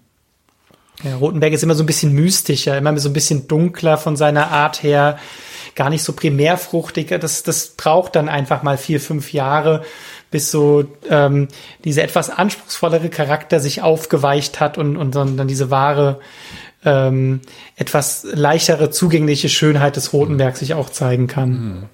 Ja, ich finde immer, dass er auch, also ähm, dass er dieses Rote, also eben auch in so einer so einer Würze ausdrückt, die mich mich gerne mal ein bisschen an Curry oder auch an mhm. an Safran oder sowas erinnert. Genau, also, so, so auch so ein bisschen ähm, intensivere, getrocknetere Küchenkräuter. Ja, das ist auch immer ja, ganz typisch Rotenberg. Ja, Und dann hast du mit dem Jahrgang 20 äh, einen Versteigerungswein neu rausgebracht. Das ist der Fenchelberg. Ne? Ähm, genau. Der ist aber im Prinzip ein Gewann innerhalb des Rotenberg. Genau, ja. ja. Also Rotenberg ist ja äh, auch ein, ein recht großer Weinberg. Wir mhm. bewirtschaften davon ähm, vier, vier Hektar. Das ist ähm, so dieser, dieser Hauptflanke, die sich entlang des Rheines zieht. Und ähm, tatsächlich ist es ja so, das ist ja auch noch nicht so allzu lang her, da waren die Weine aus dem Weingut Gunderloch eigentlich eher für ihre Restsüße und edelsüße Stilistik bekannt, dass wir ja. ähm, so, also zu der Zeit, in der ich das Weingut von meinen Eltern übernommen hatte, hatten wir noch deutlich über 75 Prozent, ähm, wenn man unseren Kabinett mitzählt, dann sehr wahrscheinlich über 85 Prozent äh, restsüße Weine mhm. in ähm, im Angebot. Und erst die letzten Jahre hat sich halt der, ähm, ja, es war auch einfach mein, mein Gefühl und mein Wunsch, dass der Rotenberg auch durch den, die Veränderung im Klima ausgelöst auch ähm, die Möglichkeit hat, eben dort ähm, richtig ähm, charakterstarke trockene Weine hervorzubringen. Ähm, aber trotzdem ist natürlich die Geschichte unseres Weingutes mit der, mit den Rest- und Edelsüßen natürlich auch unheimlich wichtig und wir zelebrieren das auch und ich, ich schätze auch jeder, jedes Mal, wenn es uns gelingt, dort auch eine eine tolle Spätlese, eine tolle Auslese, eine tolle Bärenauslese zu ernten, was aber in den letzten Jahren immer seltener geworden ist. Und da gab es eben eine Gewann oder eine, das war früher auch eine eigenständige Terrasse, weil der Rote Hang ja früher auch ähm, terrassiert war. Und mhm.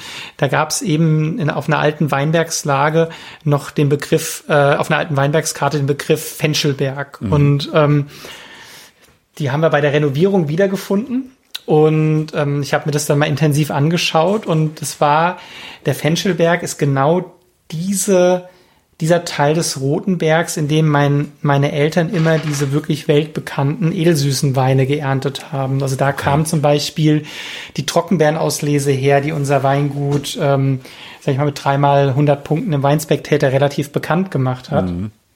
Und dementsprechend war der Wunsch auch immer, das war unsere Parzelle für edelsüße Weine.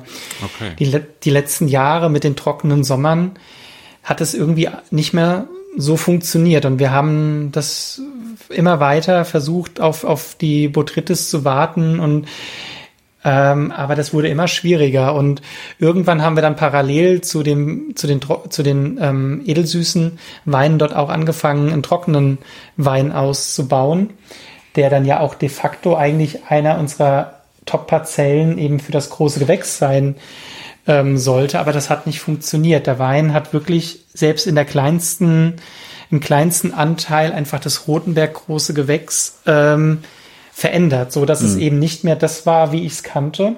Und es hat dann tatsächlich auch ein paar Jahre gedauert, ähm, bis ich so verstanden hatte, okay, das ist eben nicht Rotenberg, das ist eben äh, ein eigener Charakter, eine ganz eigene äh, eine ganz eigene Stilistik. Das, wenn man sich den, den Fenchelberg, den Bereich anschaut, dann ist es auch noch mal offensichtlich, weil ähm, der Rote Hang ist ja nun eben mal ein, ein recht trockener Weinberg äh, oder eine, eine, recht trockene Region. Wir haben aber äh, vor, vor der Flurbereinigung sehr viele natürliche Wassersysteme gehabt im, ähm, im Roten Hang. Und gerade dort, wo ah, jetzt okay. der Fenchelberg wächst, mhm. ähm, da sieht man immer, da steht viel Wasser auf dem Boden, da sind natürliche Quellen im Boden, die auch während der heißesten Sommer die Reben kontinuierlich mit Wasser versorgen. Also da wächst sogar Schilf in, ähm, im Roten Berg. Das okay. ist äh, schwer vorzustellen. Ja, eigentlich schon. Ähm, und, und dazu kommt, dass es auch so eine kleine Amphitheatersituation ist und ähm, dort einfach die Trauben ganz, ganz anders wachsen als im äh, als im restlichen Rotenberg. Und dann haben wir ja mit dem Jahrgang 2020 zum ersten Mal diesen Wein auch quasi separat in einem Stückfass, in einem Halbstückfass ausgebaut. Und ähm, da es aber natürlich dann der erste Jahrgang war, haben wir relativ viele Großformatflaschen gefüllt davon und hatten dann am Ende nur noch knapp 300 Flaschen übrig und ähm, haben, da haben das dann zur Versteigerung gegeben und somit mit einem 2020er Jahrgang die Erstveröffentlichung des Fenchelbergs. Das heißt aber, äh, dass du eigentlich vorhast, das in den kommenden Jahren dann als äh, sozusagen zusätzliches nicht versteigertes, also äh, viertes großes Gewächs anzubieten, oder? Also die Idee ist schon, den auch weiterhin bei der Versteigerung zu belassen, weil okay. auch, also selbst wenn wir es, äh, wenn wir nicht so viele Großformate davon füllen, auch, also sag mal, die, das Maximum sind halt eben sehr wahrscheinlich 500 bis 600 Flaschen, die wir mhm. aus dieser Parzelle rausbekommen. Ähm, das ist halt schon wirklich eine, eine recht kleine Menge. Mhm. Und ähm, ja, von daher passt es eigentlich sehr gut in dieses Versteigerungsformat. Ja.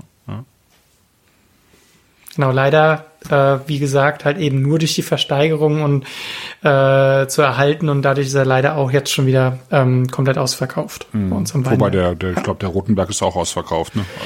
Also, Rotenberg ist auch ist auch verkauft, ja. Ähm, genau, äh, vom vom Niersteiner Hipping haben wir tatsächlich noch eine kleine Menge übrig. Mhm. Ähm, Genau, vielleicht so dank äh, oder oder auch dadurch, dass halt die Gastronomie jetzt natürlich leider ähm, in den letzten Jahren äh, geschlossen war. Aber ansonsten sind die großen Gewächse auch mittlerweile relativ schnell immer ähm, weg mittlerweile.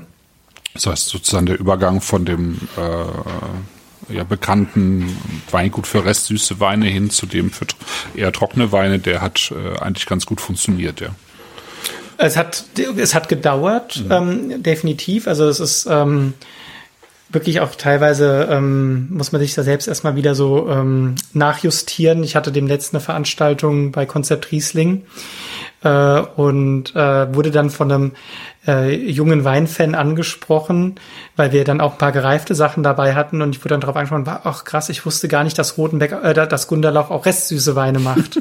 ich kenne euch nur über die GGs. Mhm. Das fand ich dann irgendwie so, ja, da hat sich tatsächlich was ähm, verändert, aber ich sag mal, das war auch ein Prozess, der jetzt nicht von, von einem aufs andere Jahr gegangen ist. Wenn man, wenn man jung ist und äh, angefangen hat, dann, dann denkt man immer, das muss doch alles schneller gehen. Und äh, aber am Ende war das auch, ich sag mal, eine, ja, eine Entwicklung und jetzt ähm, war auch immer das Ziel, dass die Weine eben nicht nur im Ausland bekannt sind. Ähm, also wir haben ja auch einen recht großen ähm, Vermarktungsanteil im Ausland, sondern dass es halt eben Weine sind, die vor der eigenen Haustür eine Relevanz haben, mhm. die, die auch diese regionale Identität auch einfach widerspiegeln und eben nicht, ähm, sage ich mal, nur mal äh, verschwinden und nur teilweise halt in Deutschland bekannt sind. Also ich finde so diese Regionalität dieses ähm, des, dieses gesamten, also Wein ist einfach äh, gelebte Regionalität und ich finde, das ist auch wichtig, dass man dort eben Weine ähm, hat, die, die auch zu Hause dann eben ähm, eine Relevanz haben. Hm. Wie ist denn so der Anteil etwa von, von dem, was ihr in, in, in Deutschland verkauft und im Ausland? Also es sind immer noch 50 Prozent, die mhm. im, im Ausland vermarktet werden. Äh, das waren früher mal teilweise 75, auch teilweise 80 Prozent. Ähm, auch teilweise sehr konzentriert auf, auf den Markt USA. Mhm.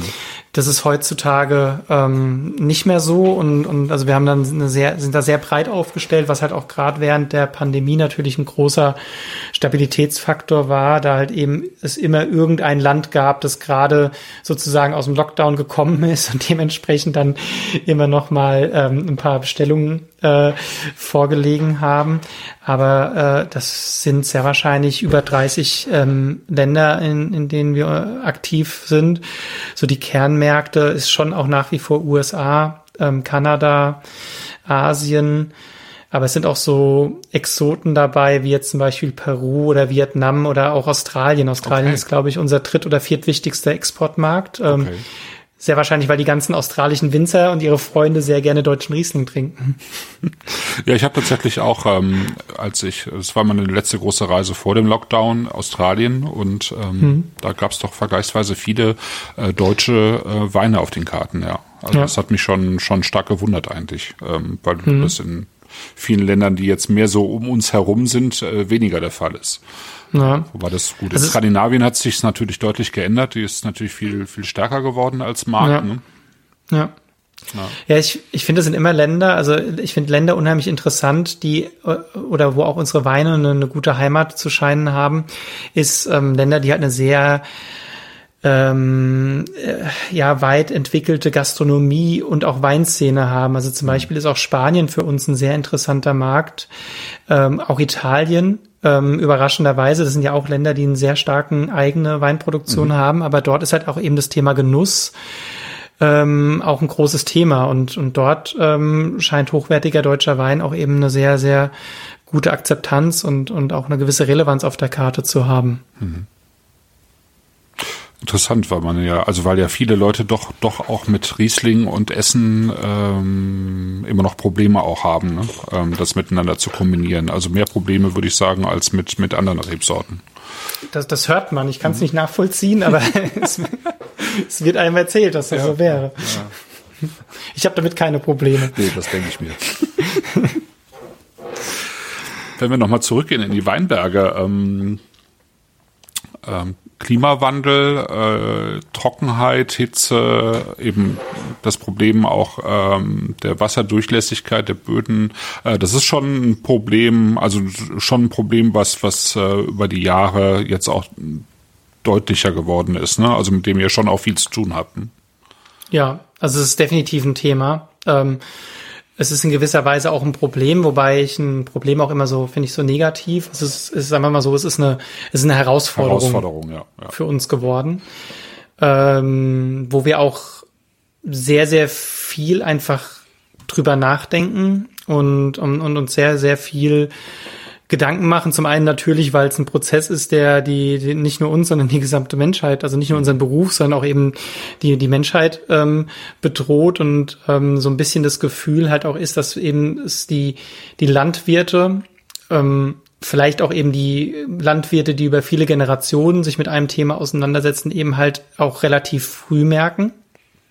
Und ähm, also wenn ich vergleiche, wie vor 30 Jahren meine Eltern hier angefangen haben, welche Bedingungen sie vorgefunden haben und in welchen Bedingungen ich heute hier arbeite, dann, ähm, wenn man nicht an den Klimawandel braucht, äh, glaubt, dann müsste man sich das einfach nur mal ein, ein Jahr mit uns hier quasi verbringen, ähm, weil es einfach wirklich die ganze ähm, Art und Weise, wie wir hier arbeiten, komplett, also innerhalb von, von 30 Jahren, was ja wirklich ein, ein extremst kurzer Zeitraum ist, einfach die gesamte Art und Weise, wie hier in einem sehr historischen Weinanbaugebiet, in dem seit mehreren hundert Jahren Wein ähm, angebaut wird, wie das einfach alles auf den Kopf geworfen hat. Also ich weiß noch, dass wir als Kinder immer irgendwann im Oktober, es wurde dann schon langsam kalt und regnerig äh, rausgegangen sind und mein Vater wirklich erst dann glücklich war, wenn die Trauben so richtig schön reif geworden sind. Und das war nicht jedes Jahr so mhm. und war teilweise ein Riesenkampf. Ähm, heutzutage, wenn wir rausgehen, müssen wir einfach auch ähm, uns sehr viel Gedanken darüber machen, wie wir dieses gesamte System Weinberg eben dazu führen, dass es keine Überreife sich entwickelt, dass wir sparsam mit mit dem Wasser umgehen, das und das, das, das uns zur Verfügung steht. Und und das ist einfach wirklich auch ähm, ja, und, und jetzt mal allein das Jahr 2020 sich angeschaut. 2020 war das erste Jahr in unserer 130-jährigen Geschichte, in der meine Familie das Weingut Gunderloch bewirtschaftet, in dem wir keine Rest- und edelsüßen Weine ernten konnten, mhm. weil so, so wie die Mostgewichte dann in dem Bereich waren, wo man das konnte, war einfach die Aromatik schon so weit entwickelt, dass es keine, keine Spätlese mehr war, die, so wie wir sie kannten. Mhm. Und das ist natürlich auch ein, ein Riesenzeichen dafür, dass da was passiert, ähm, äh, das uns zu denken gibt, zu denken geben sollte. Ja. Äh, der Felix Peters, ähm, als der bei St. Anthony war, der hat ja dann irgendwie angefangen, in größerem Maße äh, Blaufränkisch zu pflanzen. Mhm. Ähm, das war wahrscheinlich auch irgendwie eine, eine, Idee oder der Versuch einer Antwort vielleicht darauf, äh, dass sich eben äh, das Klima verändert. Ähm, ja. ja. Absolut ist auch ein ist, ist auch ein Ansatz. Also und und die Weine, die daraus entstanden sind, sind wirklich tolle Weine. Hm. Ähm, mein mein mein Ansatz ist aber eher also ähm, dass wir also ich werde auch gefragt, was sind denn jetzt was macht ihr denn jetzt in in, in fünf sechs Jahren? Fangt ihr dann an ähm, Cabernet Sauvignon anzupflanzen oder oder was ist euer Plan? Aber ich sag mal, vor dem Rebsortenwechsel muss eigentlich der, der, der Konzeptwechsel oder der Perspektivwechsel erfolgen.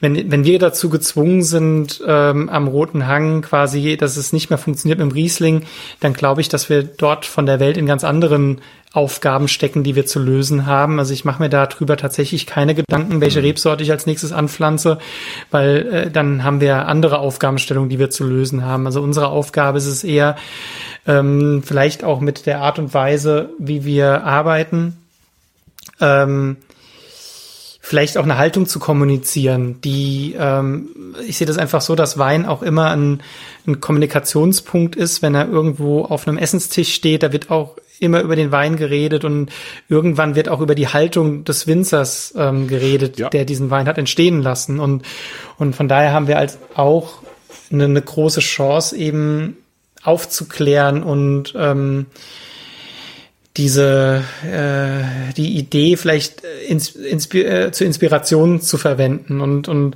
so wie wir uns eben verändern, wie wir auch versuchen ähm, besser zu werden in unserer Arbeit draußen im Weinberg eben halt auch ähm, das muss auch gar nicht mit erhobenem Zeigefinger sein, so ihr müsst, sondern ich glaube einfach so, dass es halt wirklich auch so dieser, dieser, diese Idee und dieser Funke auch einfach inspirieren kann, andere Leute. Hm.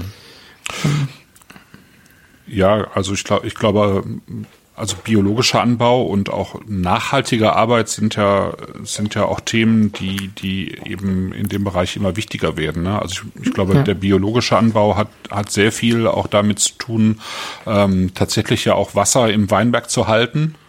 Ja. Ähm, ne? Also das ist einmal so ganz praktisch gedacht. Auf der anderen Seite ist es natürlich, ist, ist das natürlich auch ein Thema, was, was immer mehr Menschen umtreibt tatsächlich. Also ja. äh, ich sag mal, der Ruf der Landwirtschaft und der Weinbau gehört ja nun mal auch dazu. Der war ja früher auch tatsächlich besser, als er es heute ist. Ja. Äh, weil man einfach auch äh, immer mehr äh, ja, vertrocknete Krumen sieht, kaputte Oberböden, ähm, ausgetrocknete Oberböden, ähm, mhm. die natürlich auch sehr viel mit einer, mit einer ähm, ja, starken Beanspruchung zu tun haben. Ne? Ja. Ich meine, es gibt, es gibt natürlich immer Beispiele für, für alle Seiten, mhm. aber ich glaube, dass auch gerade jetzt in der, in der, ähm, das hat auch immer was damit zu tun, mit dem Zeitgeist, mit der Weiterentwicklung des Wissens, aber ich glaube, dass jetzt halt auch gerade wirklich eine äh, sehr, sehr engagierte landwirtschaftliche Jugend ähm, heranwächst und anfängt, Böden, äh, Böden aufzupeppen, äh, Betriebe zu übernehmen und dass da wirklich auch gerade sehr, sehr viel ähm, Gutes passiert, aber das geht ja auch nicht ähm, über Nacht und nee, man, man, realisi man realisiert auch nicht alles sofort. Und wenn ich halt in unserem Betrieb zurückschaue, da wurden auch Sachen einfach selbstverständlicherweise gemacht. Das war damals der Stand der Technik, der Stand der Wissenschaft. Mhm. Und heutzutage hinterfragt man vieles bei vielen Medikamenten, bei vielen Sachen ähm, äh, in, der, in, der, in der alltäglichen Gebrauchsgegenständen ist es ja ganz normal. Und so war es auch eben in der Landwirtschaft. Mhm. Aber ich glaube, dass schon dieser, dieses, dieses Gefühl dort gerade angekommen ist, dass wir eben hier ähm, nicht eben äh, einfach vor uns hinwirtschaften dürfen, sondern dass wir anfangen müssen oder eigentlich schon längst angefangen haben, hätten müssen, uns Gedanken darüber zu machen, wie die Landwirtschaft äh, denn in der, in der Zeit äh, meiner Kinder aussehen soll. Mhm. Und ähm, wir haben jetzt auch schon die ökologische Land, ähm, Landwirtschaft angesprochen. Das ist ein garantierten Puzzlestück in dem ganzen Kontext, aber ich glaube, man muss auch da fast noch mal eine, eine Ecke weiterdenken. Mhm. Ich, äh, dass es ähm, auf den, sage ich mal, wir haben jetzt die, die, das ist ja eine Achse, die sich aufspannt zwischen konventioneller Landwirtschaft und ökologischer Landwirtschaft.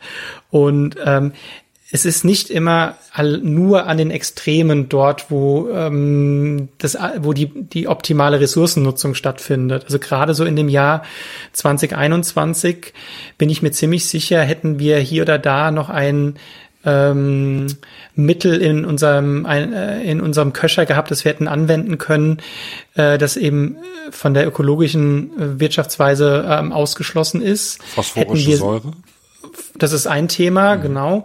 Ähm, hätten wir sehr wahrscheinlich wären wir nachher in, in, in dem, wie wir unsere Weinberge pflegen, wären wir besser durchgekommen. Mhm. Und das heißt auch, ich verstehe einzelne Winzerkollegen, die in dem Jahr 2021, ähm, das ist dann nicht immer die, Popes, äh, die populärste Geschichte, die man erzählt, aber ähm, dann sagen, nein, ähm, ich habe das aufgegeben, weil mhm. es eben ähm, mich gezwungen hat, Dinge zu tun, die dann vielleicht ein bisschen zu extrem sind. Aber das ist ein ganz, ganz diffiziles und, mhm. und, und, schwieriges Thema. Also wir, wir sind ja auch nach wie vor, wir, wir stehen auch ähm, zu, dem, zu der ökologischen Wirtschaftsweise und sind ja auch da ähm, äh, kurz vor Abschluss unseres Zertifikates. Mhm. Ähm, ich glaube aber trotzdem, dass wir auch jetzt schon anfangen müssen, weiterzudenken. Ähm, und das, den Gesamtkomplex ähm, von dem, was wir eben tun, betrachten müssen und schauen, ähm, wo äh, gehen, wie gehen wir einfach verantwortungsvoll mit unseren Ressourcen um und ähm, ja. Ja. Das ist sozusagen die Aufgabe meiner Generation jetzt eben. Ähm, wir haben wesentlich größere Möglichkeiten, wesentlich größere Chancen als unsere Vorgängergeneration, aber wir haben halt auch eben Aufgaben, die wir zu lösen haben. Hm. Eine Aufgabe ist, dass du, die du dir selbst sozusagen auch ans Bein gebunden hast, auch eine Herausforderung, wahrscheinlich ähm, sozusagen den Vorsitz beim äh, VDP Rheinhessen zu übernehmen. Den hatte ja lange Zeit Philipp Wittmann. Genau. Und ähm, den machst du jetzt seit drei Jahren. Ich ähm, ich bin jetzt im dritten Jahr. Du bist genau. jetzt im dritten Jahr, ja, genau. genau. Das heißt, du, du stehst einem einer Gruppe von Winzern, Winzerinnen vor, die ja, ähm, ja mit, mit zu den bekanntesten ähm, Weingütern in Deutschland gehören, die ja äh, eben auch Vorreiter sein wollen äh, in vielerlei Hinsicht. Und da ist das ja wahrscheinlich auch ein Riesenthema, oder? Definitiv. Also ähm, vielleicht zu zur Historie von unserem Weingut ist es auch noch wichtig zu erwähnen, dass wir eben ähm, Gründungsmitglied im VDP sind. Also das heißt, wir sind seit unser Weingut ähm, gegründet wurde, ähm, seit der VDP gegründet wurde, den ähm, gibt es noch nicht ganz so lange wie unser Weingut, ähm, sind wir Mitglied im VDP. Und ähm, mein ähm, Ur-Ur-Urgroßvater und mein Urgroßvater hatten auch beide schon den den Vorsitz ähm, des VDPs inne und der Philipp hat so im Scherz gesagt, das war ja nur eine Frage der Zeit, bis es wieder bei euch landet. Ähm, Damals hieß das noch Verband der Naturweinversteigerer. Ne? Genau, richtig. Ja, und ja, aber im, im, am Ende ist es tatsächlich so, dass wir einfach auch eine ähm, Verantwortung haben. Also wir haben sehr, sehr viel Vorteile davon, äh, Mitglied in dem Verband zu sein. Es ist auch einfach ein, ein super tolles Netzwerk unter Kollegen. Es ist ein, ein, ein toller Zusammenhalt, ähm, mit dem wir da äh, äh, uns, uns äh, mit der The Thematik Wein beschäftigen. Aber natürlich auch äh, haben wir ähm, eine gewisse Verantwortung gegenüber dem Verband und ähm, es war dann auch einfach eine Chance, ähm, solche Themen wie zum Beispiel eben Nachhaltigkeit ähm, aufs Tableau zu setzen und auch ähm, äh, für mich halt auch eine, eine gewisse ähm, Verpflichtung, da, da mir dieses Thema halt sehr am Herzen liegt. Ich meine, wir sind eben als Winzer am Roten Hang auch, auch vom Klimawandel deutlich äh, quasi bedroht, in Anführungszeichen, oder auch eben herausgefordert. Und ähm, ich glaube, dass wir halt auch eben als ähm, Verband von 200 Spitzenweingütern, also von Spitzenvertreter der, der Zunft, der, der Winzer und der Landwirte eben halt auch eine Chance haben, ähm, im Zeichen zu setzen. Und ja. Ähm, so wie wir es eben mit unserer Flasche Wein auf dem, auf dem Tisch machen, wenn dann auch noch der, der Adler für eine Haltung steht und eben als Zeichen ist, dass hier 200 ähm, Winzer quasi zusammen für ein größeres Ziel arbeiten, dann ist es quasi sowohl eine, eine große Chance, ähm, Leute zu inspirieren, auch vielleicht Kollegen außerhalb unseres Verbandes oder auch eben ein Zeichen zu setzen, ähm, an, an gewisse Gremien sich damit auseinanderzusetzen. Aber zum anderen ist es halt auch eben eine große äh, Verantwortung, eben dies zu tun. Und von daher ähm, habe ich dann quasi den, den Doppelposten zum einen Vorsitz ähm, des VDPs Rheinhessen, aber auch eben, das mache ich zusammen mit Franz Wehrheim aus der Pfalz, mich ähm, im, im Verband ähm, um die Nachhaltigkeitsinitiative zu kümmern. Ähm, es äh, passt sehr gut zusammen, weil wir in Rheinhessen auch wirklich schon sehr lange uns mit dem Thema Ökologie, Nachhaltigkeit auseinandersetzen. Sind, wir haben sehr, sehr viele ökozertifizierte Betriebe hier in Rheinhessen, mhm. obwohl halt wirklich auch der Rote Hang jetzt nicht die einfachste Region ist, um sowas zu tun, aber ähm, nee, und ja, weil Rheinhessen ja auch einfach auf so lange Zeit Fassweinland war, ne? Ähm, genau. Wo man und, sich das nicht so gut vorstellen konnte. Ja, aber das ist halt auch ein Teil der Erfolgsgeschichte, ja. meiner Meinung nach in Rheinhessen, dass dort eben halt ein äh, ein paar sehr, sehr junge und sehr, sehr motivierte, ähm, top ausgebildete Winzer halt einfach ähm, angefangen haben, die Geschichte neu zu schreiben und ähm, eben halt solche Wege auch einzuschlagen, die damals noch nicht so präsent waren, wie sie es heute sind. Und und äh, es gab natürlich äh, Weingüter wie Heil zu Hernsheim jetzt bei euch um die Ecke oder ja. äh, Stefan Sander, also Sander oder Fed, ja. die auch schon sehr früh drauf äh, gesetzt haben. Genau. Pferd, ne? ja. Mhm. Genau, lange bevor es wirklich in der Öffentlichkeit angekommen ist. Und, mhm. und diese Geschichte äh, spielen wir und schreiben wir jetzt einfach weiter und mhm. hoffen halt, dass wir eben mit unserem Netzwerk dort auch einfach, ähm, ich sag mal, mit äh, 200 starken Kollegen einfach ähm, vielleicht äh, besser arbeiten können. Also es ist ja nicht nur eben die Ökologie, es ist ja auch einfach ganz viel, ähm, wo man ähm, relativ schnell große Erfolge erzielen kann. Wir haben im VDP die Agenda 2025 verabschiedet, dass eben der gesamte Verband sich bis äh, zum Jahr 2025 nachhaltig zertifizieren lässt. Das mhm. ist jetzt vielleicht nicht das aller, allerwichtigste. Man, man, man, das ist quasi ein notwendiges Mittel, weil wir auch einfach dieses Zeichen seriös und nachvollziehbar für unsere Kunden setzen müssen. Aber was parallel passieren wird, ist, dass wir halt auch wirklich uns diese großen Themen der Nachhaltigkeit, sprich ähm, ressourcenoptimale Nutzung, ähm, eben auch Verbesserungen in unserer landwirtschaftlichen Tätigkeit ähm, äh, vornehmen werden. Und zum Beispiel ein Thema, das wir gerade sehr intensiv am Arbeiten sind, ist einfach das Gewicht der Glasflasche, was mhm. relativ das ist ein sogenannter No-Brainer, ähm, dass äh, halt eben das Gewicht der Glasflasche für 75 Prozent des CO2-Ausstoßes verantwortlich ist. Und wenn wir dort dran eben in der Gemeinschaft was drehen können, dann kriegen wir relativ schnell relativ große Verbesserungen zustande, ja. ohne dass es wirklich jemandem wehtut. Natürlich äh, gibt's auch die andere Seite, dass halt eben äh, Wein in der schweren Flasche wertiger wahrgenommen wird. Da gibt's ja diese bekannte Vergleichsverkostung, wo eben der gleiche Wein in drei verschiedenen mhm. Flaschen vorgestellt wurde und der mit der schwersten Flasche am besten bewertet wurde. Aber dort halt eben, wenn, wenn der VDP ein Statement setzt und sagt, nee, ähm, es geht eben halt um mehr und nicht nur um das, diese wahrgenommene ähm, Geschichte, die man auch mal halt hinterfragen kann, ähm, glaube ich, ist es auch ein ganz, ganz tolles ähm, Tool, das wir da eben spielen können. Und auch, wie gesagt, immer auch dann die Verantwortung, eben das zu tun. Ja, ich, ich denke auch, dass das können gerade solche Verbände, der, der Champagnerverband hat das ja auch ähm, ins Leben gerufen schon vor ein paar ja. Jahren. Und äh, also wer, wenn nicht die, die sowieso hochwertige Weine erzeugen, ja, ähm, genau. können das besser kommunizieren, ja. Ja, mhm. genau. Und das ist das, sage ich mal, dass ähm, diese Idee rechtfertigt halt relativ viel mehr Aufwand, den ich dann tatsächlich habe ähm, ich sag mal, es ist ja so ein Weingut zu führen, ist genug Arbeit. Ich habe eine Familie, die ich sehr mag, die ich auch sehr gerne sehe. Und dann halt noch parallel ähm, äh, die, die Verbandsarbeit. Aber ähm, am Ende ist es halt wirklich auch eine, eine Riesenchance, dort eben ähm, was zu bewegen und vielleicht auch so ein kleines bisschen mit zu einfachen Denkmustern aufzuräumen, ähm, vielleicht auch ein paar Impulse zu setzen und dann eben halt auch zu schauen, dass wir dort uns auf den Weg machen, eben besser zu werden. Mhm. Ein gutes Schlusswort. Johannes Hasselbach, ganz herzlichen Dank für deine Zeit. Ich danke dir. Vielen lieben Dank für die Chance.